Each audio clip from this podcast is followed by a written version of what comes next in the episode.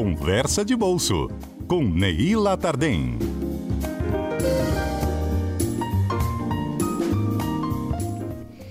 No Conversa de Bolso desta sexta-feira, Neila Tardem responde a pergunta do ouvinte Giovanni. A pergunta dele é a seguinte: como é que eu faço uma escolha, né? O investimento que eu faço fica num banco ou numa fintech? Ei, Neila, bom dia. Bom dia, Fernanda. Bom dia, ouvintes da CBN. Um prazer aí responder a pergunta do Cláudio. Bom, do Giovanni. Giovanni, perdão. Isso. Eu tinha, eu tinha, aliás, recebido pergunta de outro ouvinte chamado Cláudio sobre a questão da fintech, por isso que eu fiquei com esse nome de Cláudio na cabeça. Excelente, então a gente Vamos ajuda lá, dois Cláudio, hoje. O Cláudio e o Giovanni hoje vão conhecer mais sobre essas escolhas, né? Bancão ou fintech, né? Quem é que dá mais dinheiro para o consumidor e para o investidor, né? É importante a gente olhar essas escolhas sobre duas perspectivas, né? Se você é um investidor e tem a intenção de comprar ações de bancos, de instituições financeiras em geral, aí isso inclui cooperativa, financeira, bancões, fintechs. É, o que, que é melhor, né? Comprar ações de fintechs, que são chamadas, geralmente são small caps, são bancos de baixa capitalização, em geral são small caps, ou de bancos mais consolidados, como Itaú, Banco do Brasil, esses bancões que a gente já conhece tradicionalmente aí é, no mercado brasileiro, né? Primeiro vou dar aqui uma, uma, um contexto, Fernanda, você vai lembrar bem disso, né? É, anos atrás, assim, 10 anos atrás, a gente tinha aí em vigor, ainda tem, ainda vigora, mas era mais efetivo ali aquela lei da fila do banco, né? Se você ficasse mais de 15 minutos esperando no banco, você podia acionar o PROCON, se essa lei tinha validade municipal, e o PROCON ia lá e reclamava com o banco, e isso, em alguns casos, podia até render indenização para o cliente, né? É, o Banco do Brasil, por exemplo, 10 anos, 8 anos atrás, teve que indenizar um cliente em 5 mil por ele ter esperado mais de 15 minutos numa fila de banco. Isso era muito comum. Era mesmo. atrás. Era um problema sério de atendimento em banco. Então, banco no Brasil era sinônimo de atendimento ruim. Né? Isso faz 10 anos e a gente tinha esse, essa, esse conceito no imaginário né, do consumidor.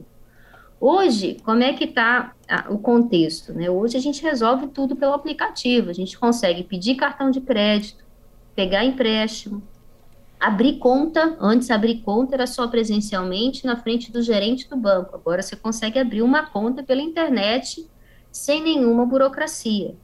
E a gente deve esse mérito, a gente deve essa evolução, essa desburocratização do sistema financeiro e essa democratização às fintechs, sem dúvida nenhuma. As fintechs chegaram de mansinho aí, gerando alguma desconfiança, mas estão engolindo aí o mercado consumidor, basicamente, né? Elas têm, elas têm soluções que envolvem Big Data, Big Data, né, inteligência artificial, computação em nuvem, blockchain, computação quântica, tudo isso está por trás do atendimento e dos serviços ofertados pela, pelas fintechs, que são modelos de negócio inovadores por definição. E qual foi a consequência disso? Isso chamou muita atenção do, do bancão, burocratizado lá, é, difícil acesso, né? Eles se viram forçados a rever seus processos e a se tornarem mais digitais, né? Hoje tem muitos bancos aí construindo hubs de, de inovação, muitos bancos desburocratizando o acesso ao crédito, tirando aquele excesso de garantia, aquele excesso de papelada. É, garantia é importante, mas burocracia em excesso é um problema. Uhum. Então, assim, a pergunta é, né, quem é que ganha essa batalha para o consumidor e para o investidor? O bancão ou a fintech? Vamos analisar alguns prós e alguns contras dessas escolhas, né? Sob a perspectiva do investidor, se você está avaliando comprar ações de instituições financeiras, eu compro ações de bancos ou de fintechs? Vamos lá, né?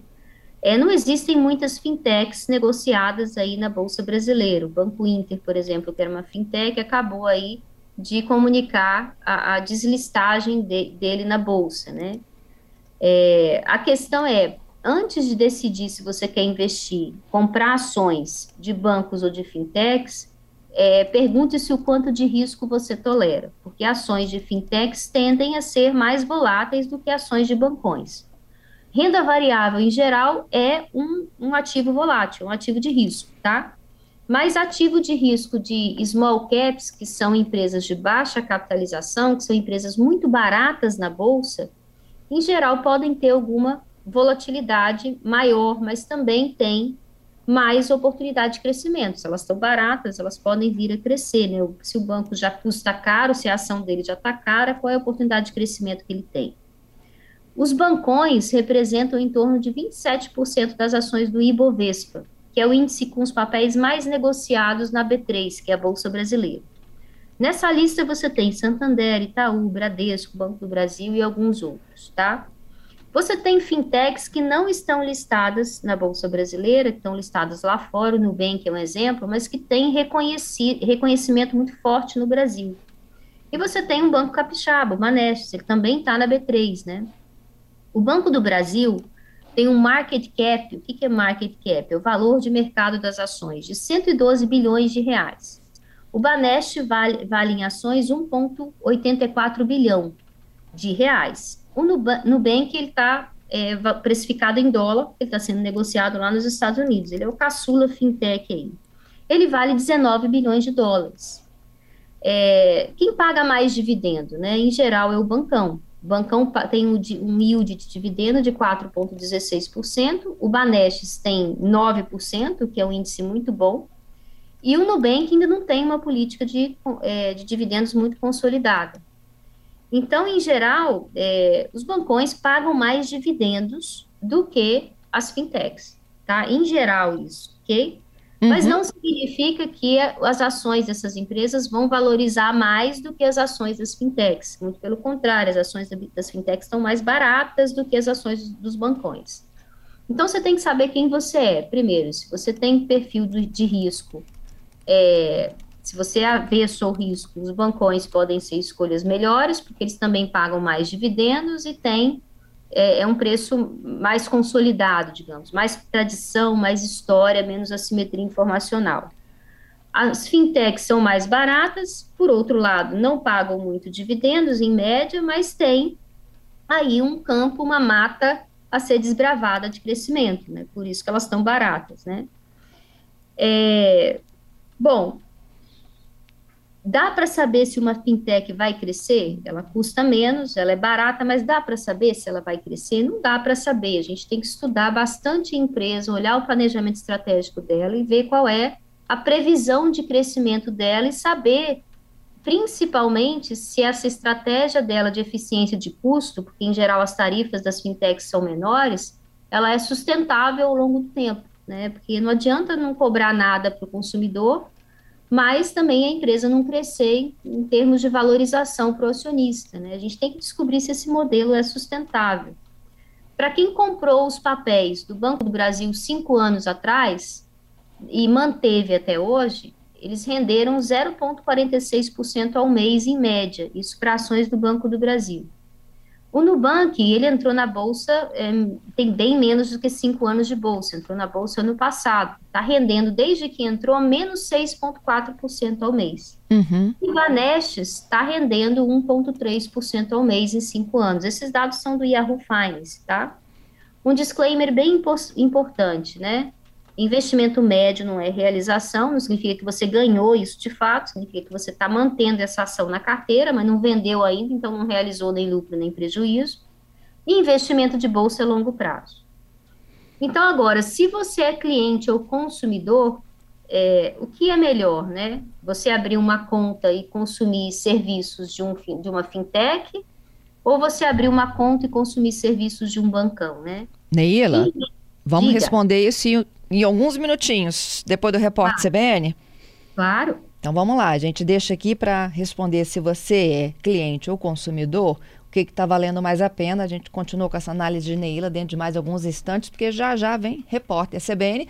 Já estou finalizando também ó, o resultado para o sorteio tá, da Oktoberfest em Domingos Martins, hoje e amanhã, ouvinte e convidado do ouvinte da CBN. Já estou de volta aqui. Sexta-feira tem conversa de bolsa, participação ao vivo da nossa comentarista Neila Tardem. Ela responde a pergunta que chegou, olha, tanto do ouvinte Cláudio quanto do ouvinte Giovanni.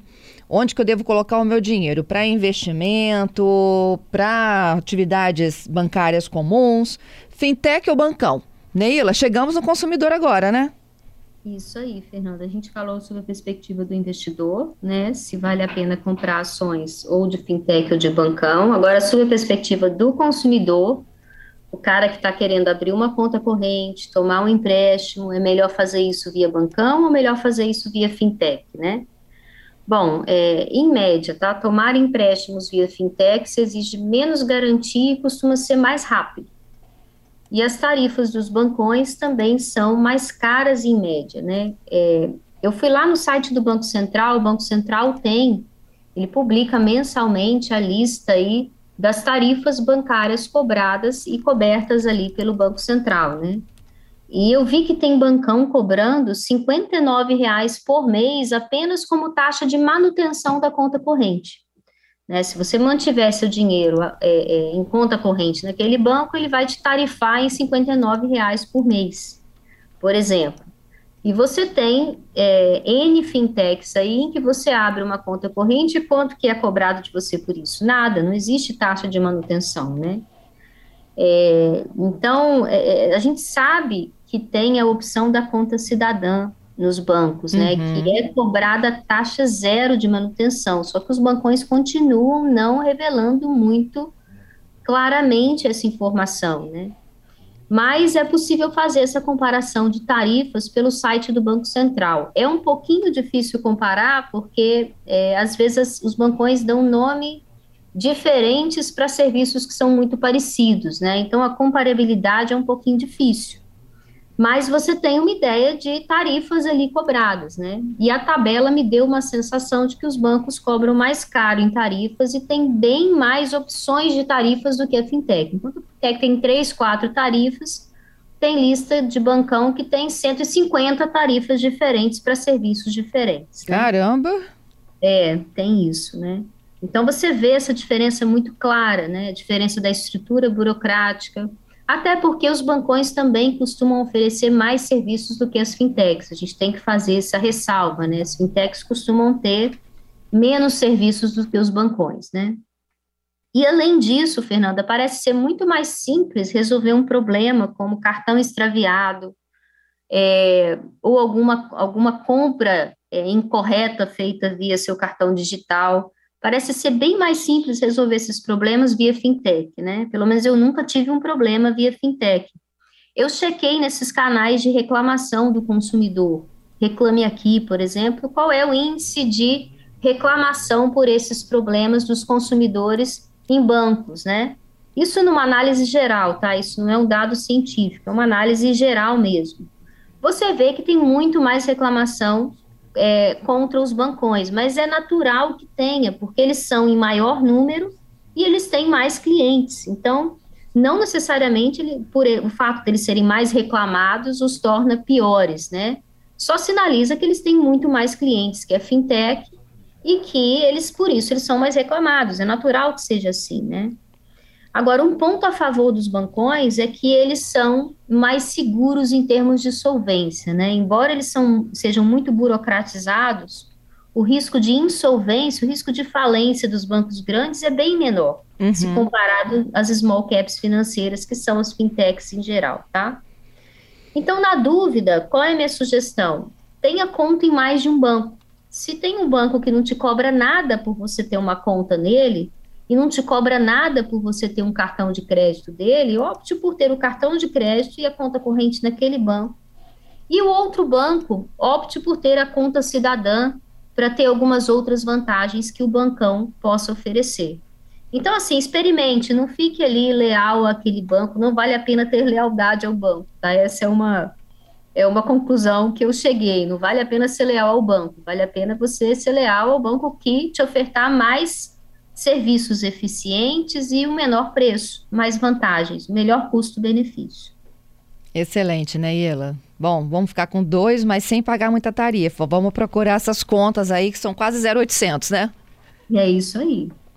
Obrigada, viu, pela participação. Te espero na próxima sexta. Até a próxima sexta. Abração.